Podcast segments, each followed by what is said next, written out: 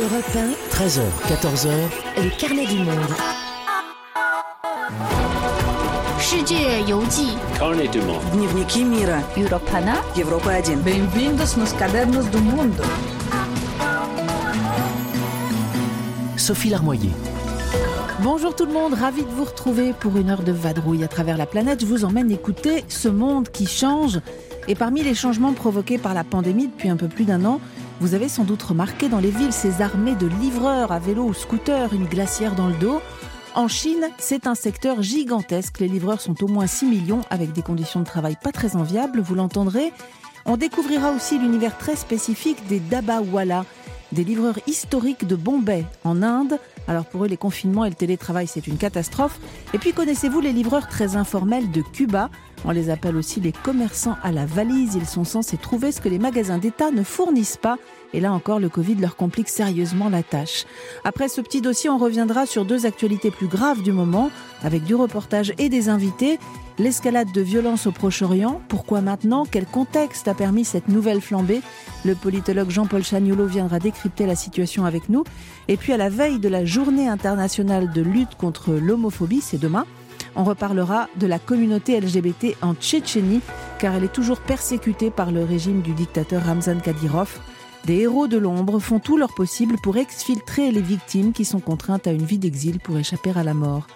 Eva Rock sera aussi des nôtres, elle vient nous conseiller une série américaine. Quant à Joseph Chauvanec, il cherche des dragons. Et oui, il est comme ça, Joseph, unique. Les carnets du monde sont ouverts, première destination dans un tout petit instant, Pékin. Les carnets du monde sur Europe 1. Sophie Larmoyer. Un peu partout dans le monde, ils font partie du paysage urbain. Ils sont à vélo ou en scooter. Les livreurs ou coursiers ont continué à travailler malgré la pandémie et on a décidé dans les carnets de braquer le projecteur sur certains d'entre eux. Première destination, Bombay, en Inde. Depuis plus d'un siècle, une catégorie de livreurs très particuliers en sont l'un des symboles. Ils s'appellent les Dabawala.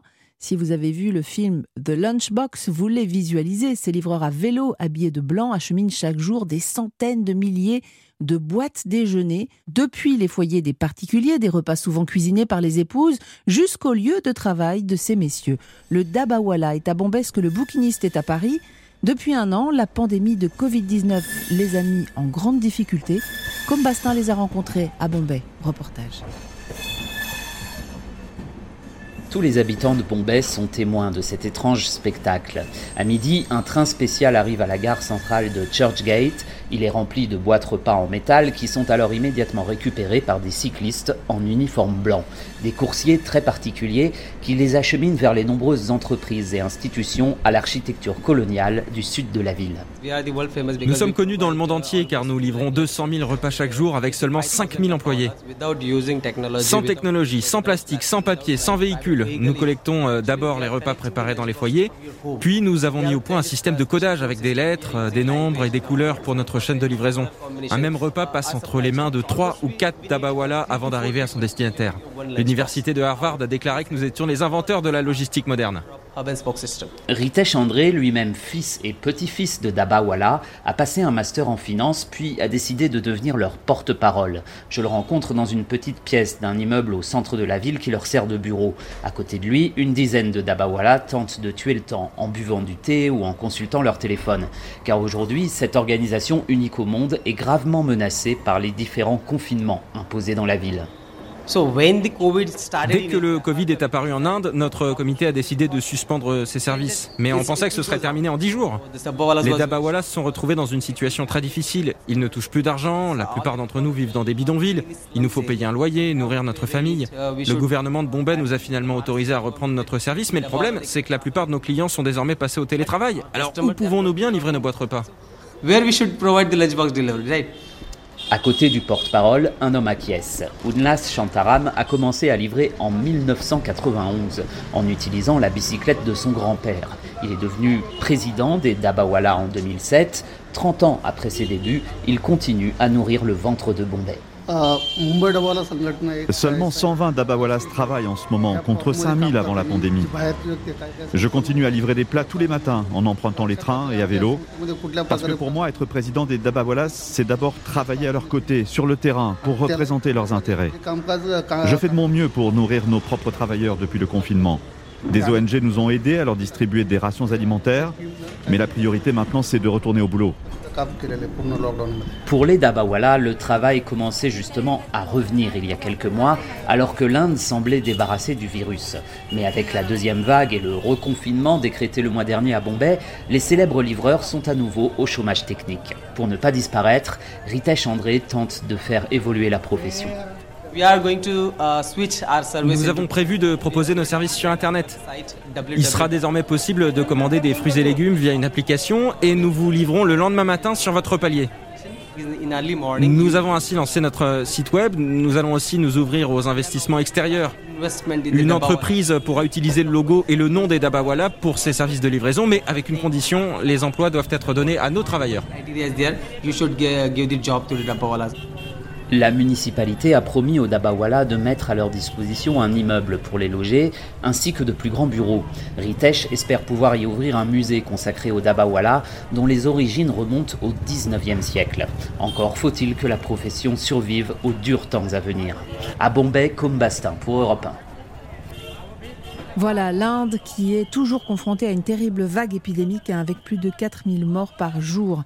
Deuxième destination à la rencontre des coursiers, c'est en Chine qu'on file maintenant. À Pékin, c'est Sébastien Le Belzic qui nous attend. Bonjour Sébastien. Bonjour Sophie. Alors, tout est gigantesque en Chine, évidemment. Le secteur des livraisons ne fait pas exception, car là-bas, tout se livre. Selon les dernières estimations que vous m'avez données, les livreurs seraient au moins 6 millions.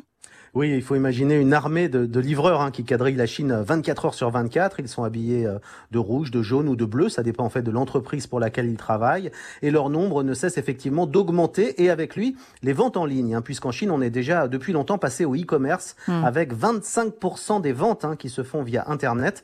On estime que la Chine, c'est 60% des livraisons dans le monde, numéro 1 depuis 7 ans.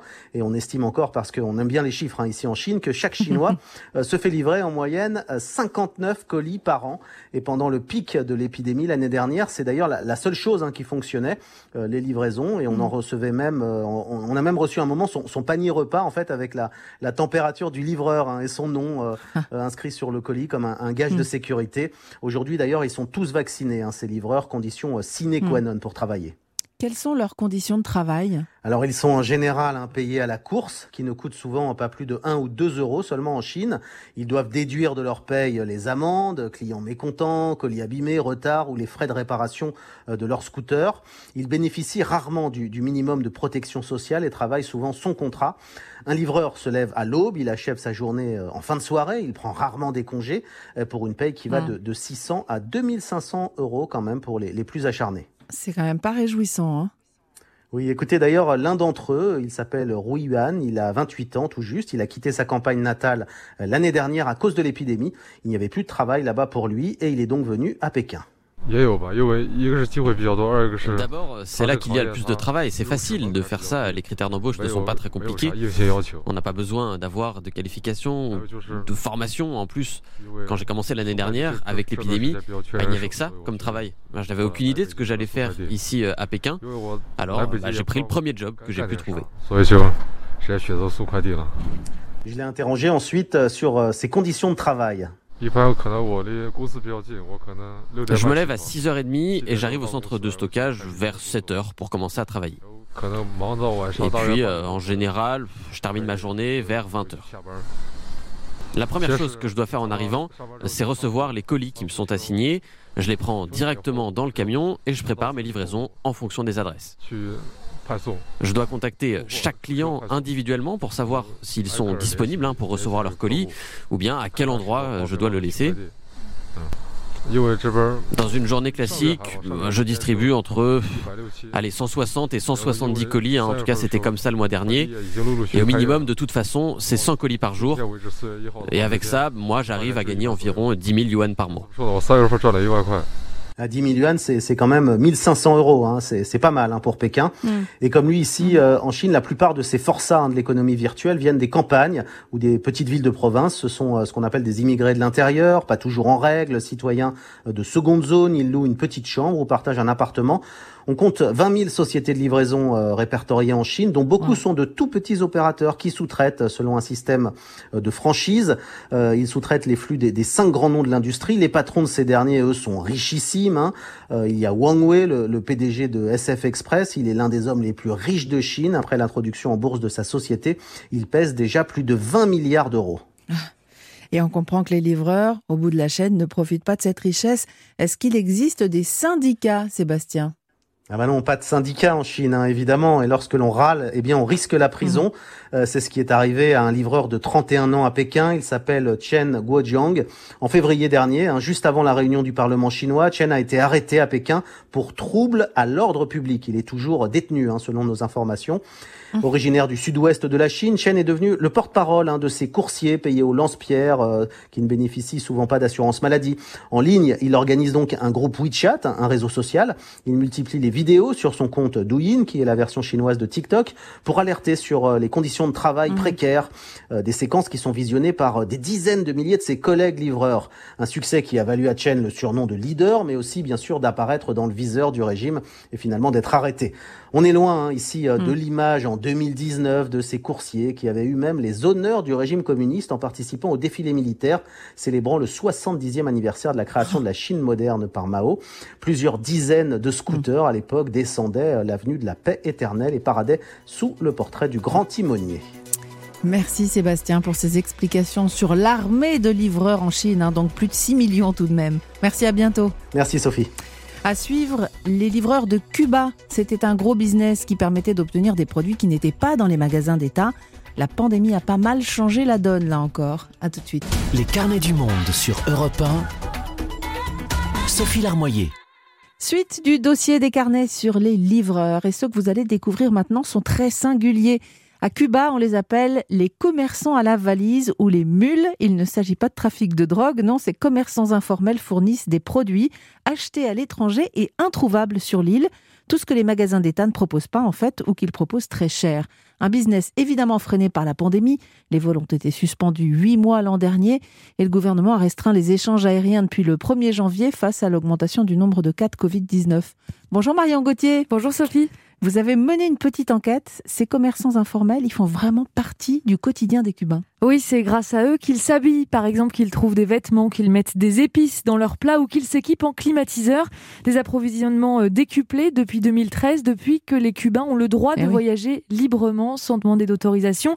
J'ai joint sur place Didier, il est français d'origine, mais il habite La Havane. Il préside depuis 25 ans une association qui offre des chambres chez l'habitant. Le commerce informel, explique-t-il, s'est installé dans le quotidien des gens. Forcément, si vous vivez à Cuba, vous connaissez des gens qui font ça, bien entendu. Donc c'est des gens qui il vaut mieux être sympa avec eux. Quoi.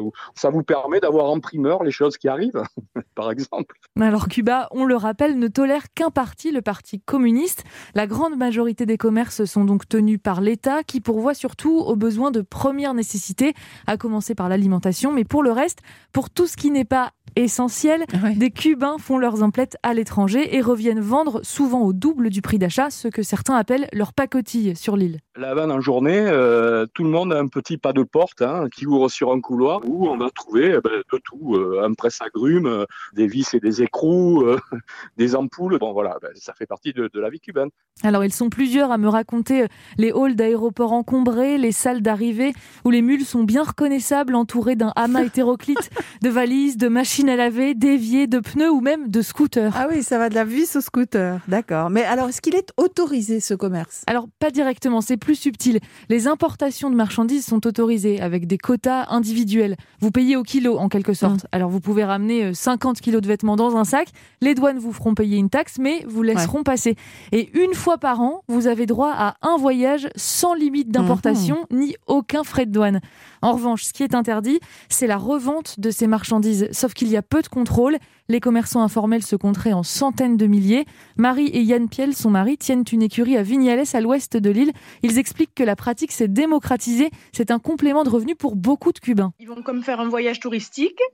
Mon beau-frère l'a fait euh, surtout pour des habits, il n'a pas fait plus gros. En fait, les Cubains, ils ont le droit de les ramener, mais comme si c'était pour eux. Sauf qu'après, bah, c'est pas pour eux, ils les revendent pour se faire de l'argent dessus, quoi.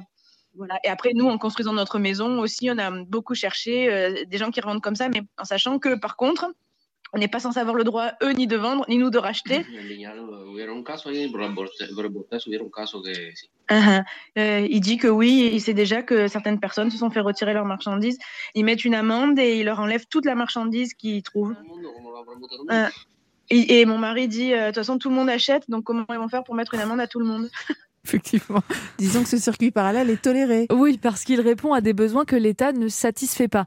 Une filière a donc pu se développer avec beaucoup d'intermédiaires. Il y a celui qui aide à obtenir un visa, celui qui prépare le voyage pour aider le livreur à s'y retrouver dans le pays d'achat. Certains proposent même à la vente leur voyage annuel sans taxe. Ils se retrouvent alors missionnés avec billets d'avion payés et plan d'attaque tout fait. Ils rapportent la marchandise qui est récupérée par celui qui a tout financé et qui vend dans la rue ou sous le manteau. Et c'est dans ce cas-là précis qu'on peut vraiment parler de mule. Bref, c'est une mécanique complexe mais bien huilée. Marie a pu l'observer. Il y a vraiment le tour opérateur qui, délègue, euh, paye ses mules euh, pour dire que j'ai besoin de ramener ça, ça et ça, et qu'il y a tout un groupe à gérer. Et après, il y en a qui le font complètement de façon autonome. Mon beau-frère, lui, il l'a fait avec euh, ses tantes. Ils sont partis. Après, du coup, chacun revend dans son petit quartier ou dans sa petite ville ce qu'il a acheté. Et généralement, mon beau-frère, quand il revenait du Suriname, ben, pas plutôt il arrive que tout le monde est à la maison à dire qu'est-ce que tu as ramené, fais voir. Et c'est toute la soirée où tout le monde veut voir ce qu'il y a dans les bagages, quoi. Et voilà, livreur à domicile. Est-ce qu'on a une idée, Marion, de ce qu'ils représentent dans l'économie? Alors, c'est très difficile à estimer parce mm. que leurs transactions bah, se font en dehors du circuit officiel. En revanche, leurs allées et venues pèsent sur l'économie des pays où ils achètent leurs marchandises, à tel point que le Panama, en 2018, a créé une carte de tourisme moins chère et moins difficile à obtenir mm. qu'un visa pour favoriser le tourisme d'achat. Les Cubains représentaient début 2019 40% des voyageurs de la zone franche de Colón, donc au Panama. Et le responsable de cette zone avait estimé qu'ils y dépensaient près de 100 millions de dollars un peu plus de 80 millions d'euros par an. Mais la carte a été suspendue à cause mmh. du Covid, entre autres. Et déjà, les commerçants panaméens s'inquiètent. La pandémie a eu d'autres conséquences? Alors la première, c'est l'augmentation des prix à Cuba, puisque toutes les alternatives aux magasins d'État euh, ont disparu. Les stocks qui avaient pu être faits se sont mmh. rapidement consumés. Et du coup, par exemple, un dentifrice qui coûtait l'équivalent de 2 euros avant la pandémie en coûte aujourd'hui 10. Ça montre l'importance du commerce à la valise pour les Cubains, conclut euh, Blandine Destremo. Elle est sociologue spécialiste de Cuba et directrice de recherche au CNRS. Il y aura sûrement un avant-après-crise. Le Covid a, asséché une partie de cette économie euh, parce qu'il n'y a plus d'avions et de circulation internationale. Il a asséché l'économie euh, pour les acheteurs, pour tous les petits revendeurs et toute la chaîne de circulation, mais ça veut dire aussi qu'il y a des pénuries qui ont été engendrées par ça. on peut dire que sur les vêtements, c'est pas forcément fondamental, euh, pour les chaussures, ça peut l'être. Pour les pièces détachées, c'est fondamental. Donc en fait, les pénuries sont dramatiques et, ça empêche en fait une bonne partie de l'économie de fonctionner. Puisque maintenant, les gens ne sont dépendant que des magasins d'État et des importations d'État, en sachant que l'État n'a pas beaucoup de moyens d'importation en ce moment. Donc, euh, bon, il y a des pénuries de tout, en fait. Voilà, et pendant ce temps, l'État tente de reprendre le contrôle sur le commerce informel parce qu'il ne perçoit rien eh ben de toutes ces transactions qui sont faites chaque jour de la main à la main. Alors, l'été dernier, une nouvelle législation est passée qui autorise le secteur privé à importer et exporter une manière de faire rentrer les mules dans le giron légal. Et eh oui, parce qu'il existe un secteur privé à Cuba. Et eh oui, c'est le travail à compte propre autorisé depuis depuis 1978 est possible seulement pour certaines activités, essentiellement euh, des services, donc mhm. des salons de coiffure, des chambres d'hôtes, des taxis et quelques commerces. Vous payez une licence et vous avez le droit d'exercer. Il existait une liste d'activités euh, autorisées qui a été considérablement élargie en 2010 avec 123 activités autorisées, une liste encore allongée en février dernier. Et le droit d'entreprendre plus l'autorisation d'importer et d'exporter, c'est une manière de faire revenir effectivement les livreurs dans le circuit légal en fait. Oui, reste à savoir si ce nouveau commerce sera rémunérateur et surtout pas trop lourd administrativement. De toute façon, la crise a appauvri les Cubains qui seront peu nombreux à pouvoir repartir en voyage d'achat dans les prochains mois. Des livreurs à Cuba devenus essentiels pour le coup. Merci beaucoup Marion pour cette petite escapade dans les Caraïbes. Merci, à bientôt. Et c'était Varroc qui nous rejoint dans un instant pour nous conseiller une bonne série américaine. Les carnets du monde sur Europe 1. Sophie Larmoyer. Les bons conseils culture dans les carnets, c'est alternativement de la littérature étrangère, une musique ou une série qui raconte le monde. Et c'est le tour des Varrocs aujourd'hui. Bonjour Eva. Bonjour Sophie, bonjour à tous. Avec donc une série américaine dont l'objectif est de démonter certains clichés. Oui, exactement Sophie. Alors notamment des clichés raciaux, mais aussi de genre et plus globalement tous les clichés qui sont liés à une culture. La série s'appelle Master of None et la troisième saison est attendue la semaine prochaine sur Netflix.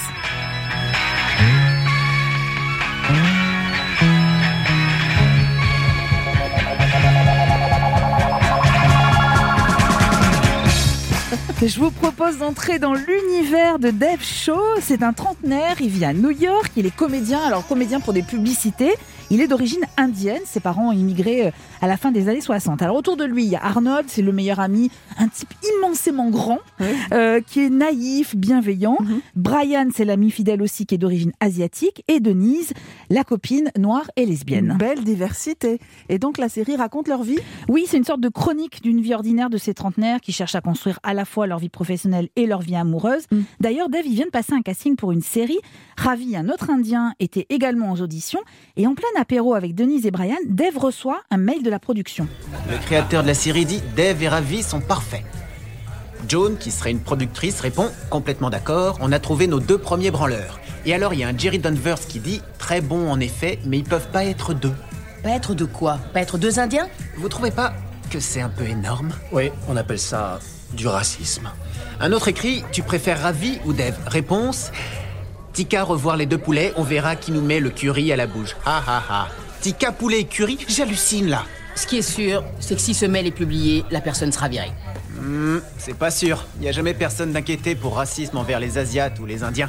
C'est à croire que c'est uniquement quand t'attaques les blacks ou les gays que tu mets immédiatement le feu aux poudres. Et voilà comment, en une séquence, l'épisode va traiter avec humour du racisme ordinaire, en fait, dans le monde du travail. Et c'est ça, la marque de fabrique de la série, dénoncer des discriminations Oui, et puis, euh, ouais, exactement. Puis c'est fait avec intelligence et subtilité. C'est pas question de dire un épisode, une discrimination. Mm, mm. Ces dénonciations, elles arrivent par petites touches dans des situations qu'on vit tous, en fait, au quotidien. Autre exemple, notamment quand Dave multiplie les rendez-vous galants euh, après s'être inscrit sur un site de rencontre. Conversation avec une des jeunes femmes, elle est noire. Oh, en tant que femme noire sur ces applis, la situation est complètement différente comparé à mes amis blancs. J'ai beaucoup moins d'activités et je trouve aussi que j'ai rarement des matchs avec des mecs qui ne sont pas noirs. Pareil pour moi. J'ai beaucoup de rencarts d'origine indienne. J'ai lu quelque part que les personnes qui s'en sortent le moins bien sur ces applis sont les hommes asiatiques et les femmes noires. Génial, enfin un domaine dans lequel les blancs ont un avantage sur nous. À la santé des blancs. Au petit blanc. Je vous conseille évidemment de découvrir cette série en version originale. Voilà, ça vous permettra notamment d'entendre l'accent chantant des parents de Dev. Dev, il est interprété par Aziz Ansari, qui c'est un humoriste de métier. Il est acteur, producteur, scénariste de Master of None. Voilà. En 2017, il a remporté un Golden Globes pour sa prestation et il est devenu, avec ça, le premier acteur asiatique à être récompensé. Et rien que pour cela, quand même, la série mérite d'être regardée. Et puisqu'il est notamment producteur et scénariste, est-ce que c'est autobiographique Alors, en très grande partie, on est dans ce qu'on appelle une autofiction. La série parle de lui, de sa famille. Ce sont d'ailleurs ses parents qui jouent dans la fiction. Et la série est à la fois drôle, émouvante et elle pose surtout un regard critique sur cette société américaine. La troisième saison arrive dans une semaine. Alors là, pour le coup, elle est centrée sur le personnage de Denise, l'amie la... noire et lesbienne, en fait. Hein, voilà. Aziz Ansari, lui, s'efface en tant que comédien. Et d'ailleurs, je dois vous préciser qu'il est très discret depuis 2018 parce que lui, qui avait d'ailleurs soutenu euh, le mouvement MeToo dès le départ, ah. a été accusé. je vous vois venir. alors, a été accusé anonymement par mm. une femme d'agression sexuelle. Après un dîner, en fait, l'acteur l'aurait obligée à avoir une relation sexuelle, alors que, selon elle, elle avait manifesté des signes évidents de mm. résistance. Je précise qu'aucune plainte n'a été déposée à l'encontre d'Aziza Ansari, qui s'est dit très surpris par ces accusations. Je vous recommande vivement sa série Master of None sur Netflix. C'est un remède contre la mélancolie. Voilà, à partir de dimanche prochain. Merci beaucoup, Eva. Et quel est le thème de votre podcast, Land, cette semaine? Eh bien, on a choisi de s'intéresser à une autre forme de discrimination, c'est la grossophobie. Quelle place euh, accordent les séries aux gros et aux grosses? Le sujet est abordé avec l'autrice et militante Daria Marx. Merci beaucoup. Et à très vite, Eva. À suivre l'escalade au Proche-Orient, reportage et décryptage dans un instant. Les carnets du monde sur Europe 1 Sophie Larmoyer. Des milliers de roquettes envoyées sur Israël par le mouvement islamiste Hamas, des bombardements incessants de l'armée israélienne sur l'enclave de Gaza et des victimes de part et d'autre des populations civiles terrorisées. Les carnets reviennent sur ce nouveau cycle de violence qui s'est emballé depuis une semaine.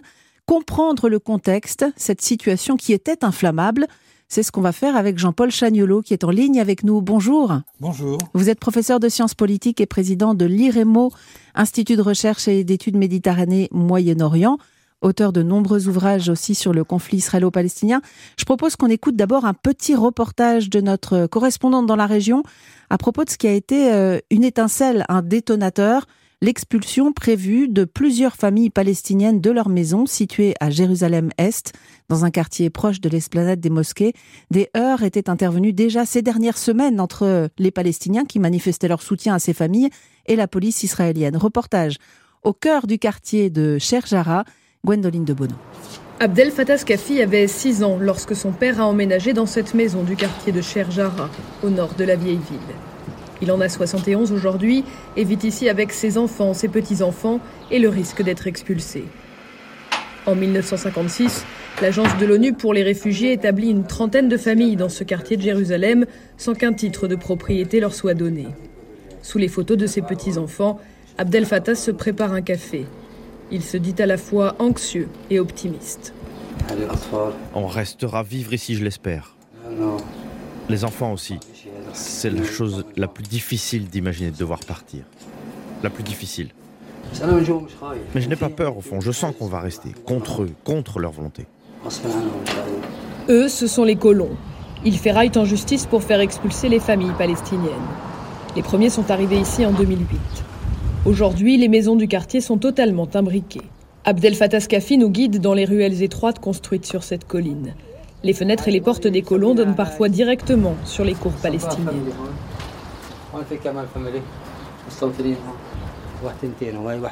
Là, c'est la famille Sabag. Et juste là, c'est une famille de colons. On a commencé à être harcelés. Ils nous insultent, ils jettent des poubelles chez nous. Ils essayent de nous fatiguer. Ils ont lancé l'opération Épuisons-les. Et les problèmes ont commencé. Certains de nos enfants ne veulent plus aller à l'école, de peur de trouver la maison confisquée au retour. Dans la rue principale, les colons ont installé une étoile de David lumineuse sur le toit d'une de leurs maisons. Les voisins musulmans ont répondu avec un croissant vert. Pour Eden Levy, jeune colon arrivé en famille il y a trois ans ici, les Palestiniens doivent plier bagages. Point final. Certains peuvent rester, mais pas tous. Que les autres euh, retournent en Jordanie. Ils viennent de là. Il faut qu'ils comprennent que c'est un État juif et donc s'ils se plient à la loi juive, ils peuvent rester. Il a été proposé aux familles palestiniennes de rester plus longtemps, à condition de reconnaître que les maisons ne leur appartiennent pas. Inenvisageable pour ces habitants qui ont fait appel devant la Cour suprême israélienne. Voilà, reportage de Gwendoline de Bono à Jérusalem. Jean-Paul Chagnolo, ce quartier de Sherjara, il concerne finalement assez peu de Palestiniens, euh, quelques 70 je crois, qui risquent l'expulsion de leur maison, mais il illustre un conflit emblématique de la construction d'Israël. Ah, écoutez, on est au cœur du sujet, absolument, parce que si on résume rapidement les fondamentaux, de quoi s'agit-il? Nous sommes dans un conflit euh, qui remonte à 1967, qui a abouti à l'occupation de territoires palestiniens, c'est-à-dire la Cisjordanie, Gaza et Jérusalem-Est, qui sont évidemment tous des territoires occupés, mhm. et Israël est une puissance occupante. Dans ce cadre, il y a une colonisation effrénée, en particulier depuis 20 ou 30 ans, euh, qui fait qu'il y a une dépossession des terres et des maisons palestiniennes. Et à Jérusalem, ça prend, à Jérusalem-Est, mhm. ça prend une dimension très particulière, qui est la volonté de judaïser euh, la, la, ville, de faire en sorte que à l'est, euh, les Israéliens euh, aient le moins de Palestiniens possible. Mmh. Actuellement, il y a 300 000 Palestiniens, 200 000 colons israéliens, et donc c'est une bataille démographique, politique, territoriale. Et d'ailleurs, vous avez entendu dans votre reportage qui est très bien fait la phrase d'un colon qui dit il faut que les Arabes, les Palestiniens, acceptent de vivre under mmh. Jewish law, sous la loi juive. Mais elle est asymétrique, cette loi.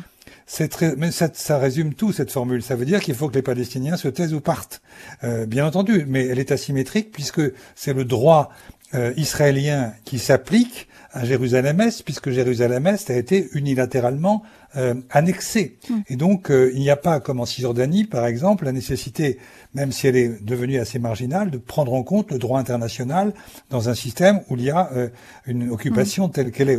Jérusalem-Est, ça reste un territoire occupé, mais les Israéliens considèrent que c'est leur territoire.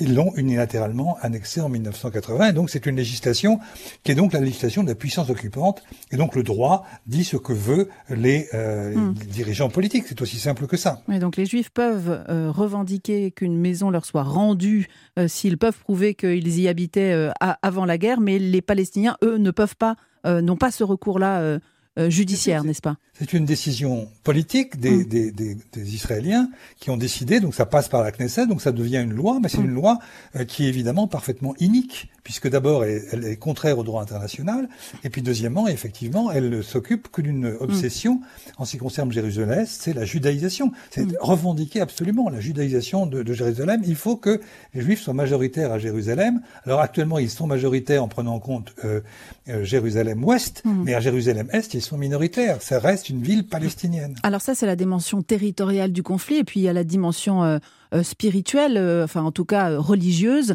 avec ces affrontements qui ont eu lieu sur un autre lieu emblématique, l'esplanade des mosquées. Je crois que les deux sont liés. Et ce que l'on voit à Jérusalem-Est, euh, c'est comme un condensé du hmm. conflit israélo-palestinien complètement, puisque d'un côté il y a la question de la dépossession de la terre, car les colonies qui sont construites à Jérusalem-Est sont évidemment des colonies qui ont été construites sur des terres appartenant aux Palestiniens. Hein, ça, c'est hmm. d'abord le... Et puis il y a cette affaire des, des, maisons dont on vient de parler. Hmm.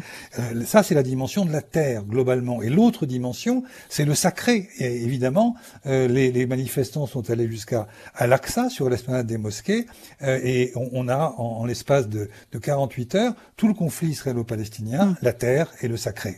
Le Hamas s'est évidemment engouffré dans cette brèche en envoyant les premières roquettes depuis la bande de Gaza lundi dernier. Finalement, c'est le vide politique qui favorise l'expression des extrêmes, de part et d'autre, hein. les islamistes d'un côté, le Hamas, et l'extrême droite israélienne de l'autre. Tout à fait. Je pense que si on était resté à ces questions que je viens d'évoquer, de la terre, des dépossessions, mm. des expulsions et du sacré, euh, eh bien, les choses seraient très différentes. Mais là, le Hamas a comme détourné le problème pour revenir en force sur le sang politique palestinien qui est complètement vide aujourd'hui. L'autorité palestinienne a, complètement disparu. Mahmoud Abbas est complètement carbonisé depuis qu'il a en plus décidé d'annuler des élections qui auraient été pourtant bien utiles. Ouais, les premières depuis 15 ans, hein, qui devaient avoir lieu euh, le 22 mai. Là.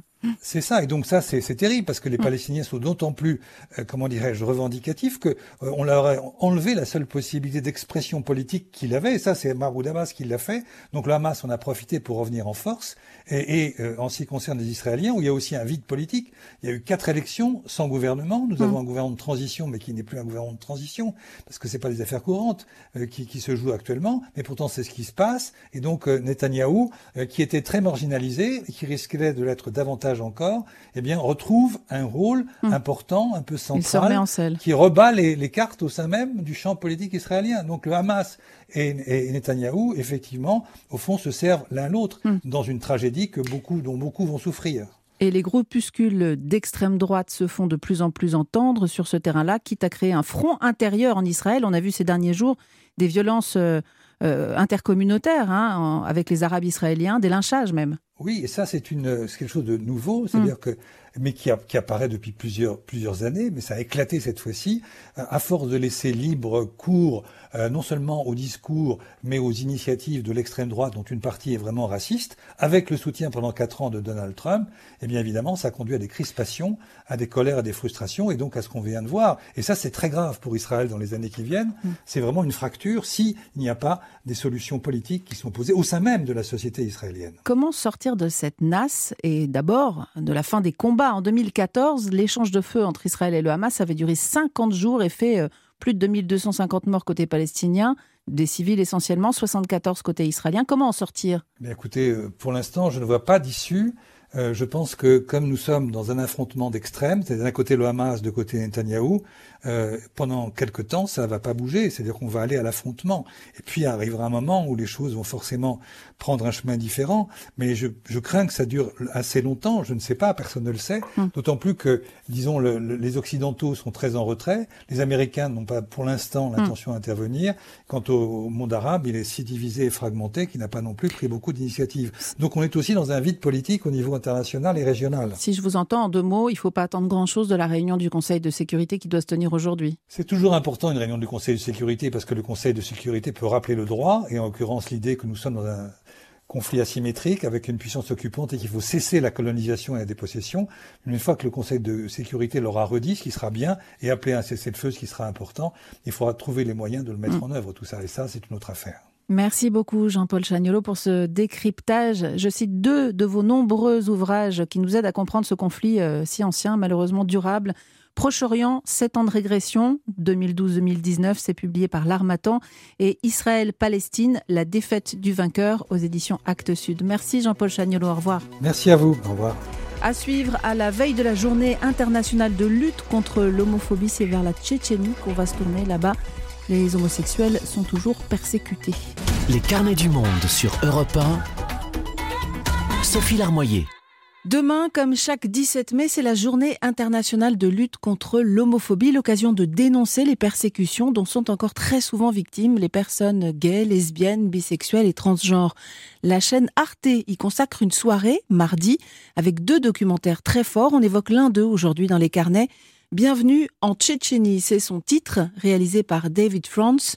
C'est une enquête glaçante sur les persécutions qui frappent les, homosexuels dans cette petite république de la Fédération de Russie à majorité musulmane et dirigée par le dictateur Ramzan Kadyrov, installé et conforté au pouvoir par Vladimir Poutine. C'est le journal russe indépendant Novaya Gazeta qui a alerté le premier au printemps 2017 sur ce crime de masse.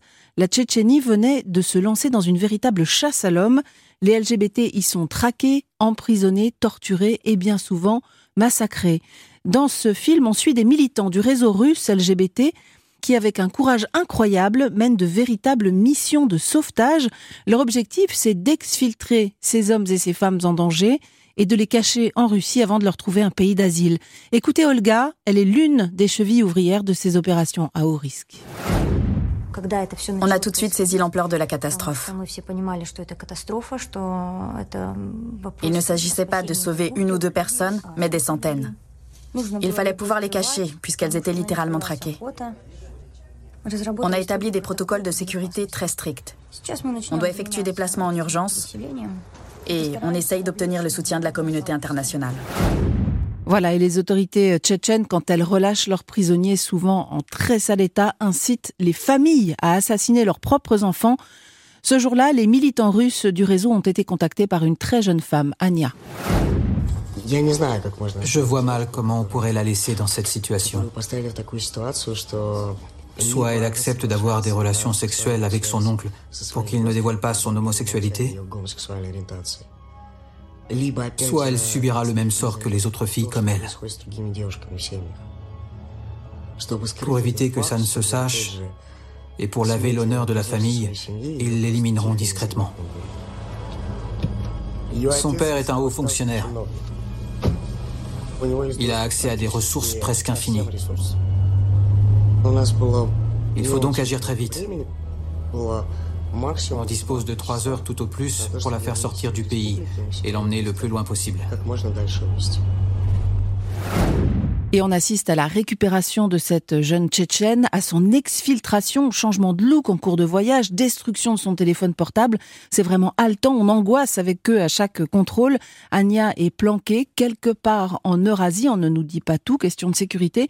Et les plans du film sont souvent assez serrés pour que les lieux ne soient pas reconnaissables. Et d'ailleurs, les visages des rescapés que l'on croise ont été modifiés par la production du film grâce à une technique de face mapping histoire de préserver leur anonymat. Vous l'avez compris, c'est un documentaire très fort qui a d'ailleurs été multiprimé l'an dernier dans différents festivals, dont Sundance, la Berlinale ou le Festival de documentaire de Thessalonique.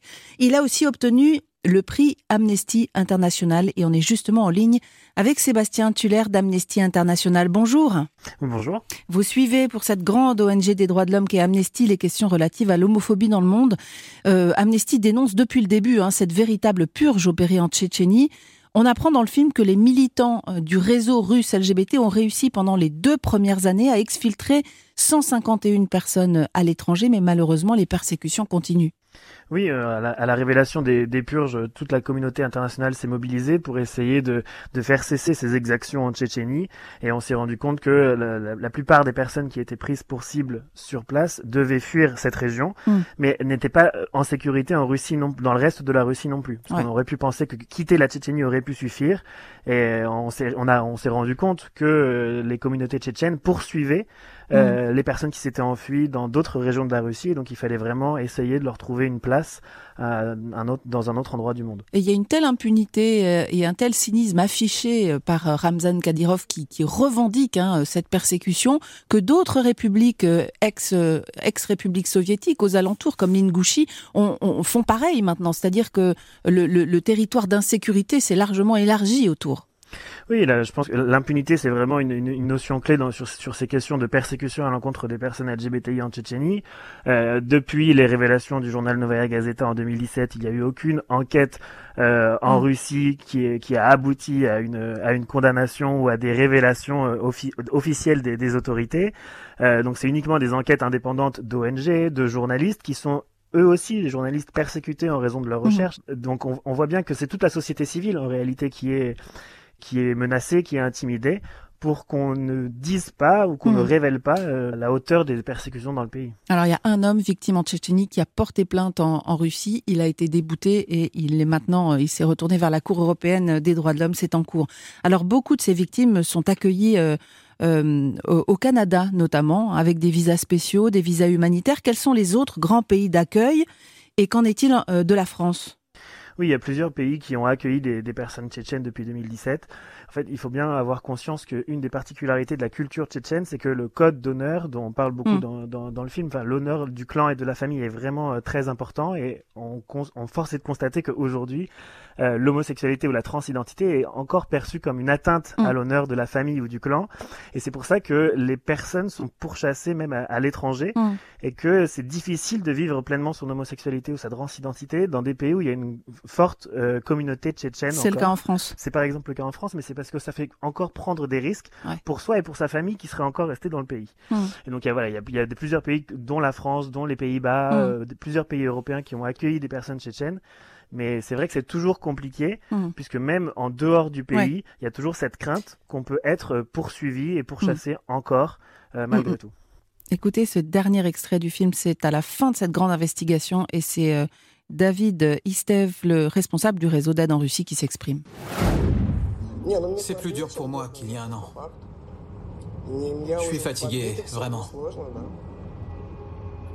Ça devient plus difficile de trouver des fonds, d'obtenir des visas. Mais on ne peut pas baisser les bras.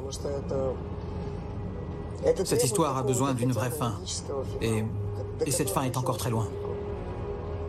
Mais bon, tant qu'il te tue pas, c'est toi qui gagnes.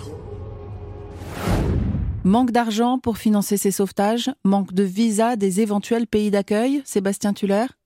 Oui, on, on, on voit bien qu'en 2017, il y a une grande mobilisation de la communauté internationale et que depuis cette date, euh, cette mobilisation n'a fait que s'affaiblir et mm. les informations qu'on obtient de la Tchétchénie se font de plus en plus rares. Et donc, il est urgent qu'aujourd'hui encore, tous les États du mm. monde se remobilisent pour protéger mm. et, euh, et accueillir les personnes qui sont encore aujourd'hui persécutés en raison de leur orientation sexuelle et leur identité de genre. Et en danger de mort. Et puis il faut rappeler qu'il y a beaucoup d'autres pays hein, où la communauté LGBT est persécutée et où même les lois parfois euh, les condamnent. Hein. Oui, il y a encore 69 pays dans le monde où les personnes LGBTI sont euh, persécutées, sont pénalisées par les lois de leur pays. Et donc on voit bien que ce n'est pas un problème uniquement euh, tchétchène, mais bien mondial, qui demandera une réponse de tous les États du monde pour avancer. Merci beaucoup Sébastien Tuller. Je rappelle que vous êtes le, référent hein, à Amnesty International pour toutes ces questions liées à l'homophobie. Et puis je renvoie sur cette soirée de mardi sur Arte où deux documentaires seront diffusés, dont Bienvenue en Tchétchénie, incroyable enquête auprès de ces victimes euh, de l'obscurantisme des pouvoirs tchétchènes et russes. Merci Sébastien Tuller, au revoir. Merci à vous, au revoir. Et dans quelques instants, on va retrouver Joseph Chauvanet quelque part au Benelux. C'est notre petite balade en autistan. À tout de suite. Les carnets du monde sur Europe 1 Sophie Larmoyer. Au fil de ses voyages, il porte un regard singulier et plein d'érudition sur le monde, fort de sa double casquette de philosophe et autiste Asperger. Joseph Chovanec est en ligne avec nous depuis le Luxembourg. Bonjour Joseph. Bonjour Sophie, bonjour à tout le monde, Moyenne. Vous nous emmenez aujourd'hui dans un autistan peuplé d'étranges créatures. Oui Sophie, ces étranges créatures qu'on rencontre en voyage, mais peut-on rencontrer un dragon? En fait, mm. la question est mal posée. Dans certaines régions du monde, on devrait plutôt se demander si on peut ne pas en mm. rencontrer. Par exemple, dans les pays de culture chinoise, notamment ces lieux marqués par la tradition, mm. les dragons sont partout. Je me souviens de de mes premières heures, à peine arrivé à Taïwan, alors que je ne connaissais rien à la culture mm. chinoise, encore sonné par le décalage horaire, j'étais allé à Longshan, littéralement la montagne du dragon, mm. un célèbre temple au centre-ville de Taipei. Je n'oublierai jamais les nuages dansants et les représentations omniprésentes des dragons. Plus tard, j'allais découvrir qu'en Chine, presque tous les lieux avaient un lien avec le dragon. Et ce dernier n'est pas vu négativement. Oui, ils sont omniprésents d'ailleurs dans les défilés du Nouvel An chinois. Hein. À l'inverse, il y a des pays où la figure du dragon fait peur. Oui, Sophie, notamment dans la culture persane, le dragon y est vraiment la plus vile, hmm. la plus méchante des créatures. Et je me souviens que quand ma prof de persan évoquait le prince des dragons, le terrible Zahok, sa voix tremblait toujours comme si elle-même en avait été victime. Et par curiosité, au cours de mes pérégrinations, je m'étais arrêté un jour dans une localité totalement oubliée de l'Iran, Hashtroud, pour essayer d'y apercevoir les ruines de ce qui aurait été le château du terrible Zahok, le chef des dragons. J'ai gardé de cet endroit désolé un souvenir oppressant et cette hmm. idée que je devais être le seul occidental à des centaines de kilomètres à la ronde et peut-être le seul bipède tout compris. Hein. C'est sûr. Avec la pandémie, plus question d'aller loin. Et je me demande bien ce qui vous a fait repenser au dragon du coup. C'est vrai, Sophie, qu'après cet épisode en Iran, les dragons avaient un peu disparu de ma petite vie. Jusqu'à il y a trois jours, quand j'ai visité un drôle d'endroit. Pour comprendre, il faut remonter des siècles en arrière. Un peu comme les Grecs en l'Iliade ou hmm. l'Odyssée, la légende fondatrice des peuples germaniques, c'est le Nibelungenlied. Un très vieux conte qui donne ce frisson quand on le lit. Parce qu'on sent que c'est aussi vieux que le monde, sinon hmm. un peu plus. Et l'un des épisodes les plus connus relate comment le héros donc Siegfried, a affronté un terrible dragon sur une montagne. Il l'a tué, puis s'est baigné dans son sang et il est devenu invincible. Et vous avez cherché la montagne en question où en fait je n'ai pas cherché, mais en fouillant les cartes, j'ai fini par trouver un, spontanément un endroit où ça se hmm. serait passé, un sinistre pic qui surplombe le Rhin, justement dénommé Drachenfels, donc le pic du dragon. Hmm. J'ai compris aussitôt que je devais y aller. À part les temps qui courent, c'est loin d'être évident d'organiser un tel trajet en train, hmm. vélo et à pied pour l'ascension finale. Une bonne quinzaine d'heures depuis chez moi. Et plus d'une fois, je me suis demandé quel motif de voyage je pourrais donner lors d'un éventuel contrôle. Ceci étant, il est à peu près exclu que des policiers soient présents mm. à ce genre d'endroit et puissent envisager qu'un étranger s'y rende. J'imagine qu'en plus, vous deviez pas être très nombreux sur la montagne du Dragon. Non, Sophie, ce n'est pas le genre d'endroit où on rencontre beaucoup de monde, mais c'est le lieu parfait pour croiser un dragon, mm-hmm. avec le vent violent qui remonte la vallée du Rhin, très escarpé à cet endroit des parois rocheuses à mm. pic et les ruines d'un sinistre château fort tout en haut. Bon, est-ce qu'au moins vos efforts ont été récompensés, Joseph? Ah, Sophie, grosse déception. La grotte du dragon était fermée pour ah. cause de Covid. Moi qui espérais lutter contre les dragons, m'en voilà empêché à cause d'un minuscule virus. Mais au moins j'ai compris une chose, que les parents chinois souhaitent que leur enfant devienne un dragon, comme l'énonce le dicton Wan Tzu Long. le dragon, symbole de puissance en Chine, évidemment. Merci beaucoup, Joseph, pour la balade au milieu des petits oiseaux, pas des dragons. Merci beaucoup. Salutations de Dick Hirsch. Et c'est l'heure de refermer les carnets du monde. Merci de nous avoir accompagnés euh, encore aujourd'hui. Vous pouvez retrouver tous ces reportages et les chroniques, vous le savez, hein, en replay et en podcast sur europe1.fr. N'hésitez pas à partager. Dans quelques minutes, on plonge en littérature. Bonjour Nicolas. Bonjour Sophie. Nicolas Caro, La Voix et Livre, quel est le programme? Je reçois Tatiana de René pour son nouveau roman, c'est toujours chouette. Et puis nous visiterons la bibliothèque d'Anne Parillo. Super. Ouais, c'est chic. A tout de suite, bonne émission. Quant à nous, avec Marc Fréjean qui a réalisé cette émission et Marion Gauthier qui m'a aidé à la préparer, on vous donne rendez-vous dimanche prochain sans faute à 13h. On sera là pour de nouvelles aventures. D'ici là, portez-vous bien.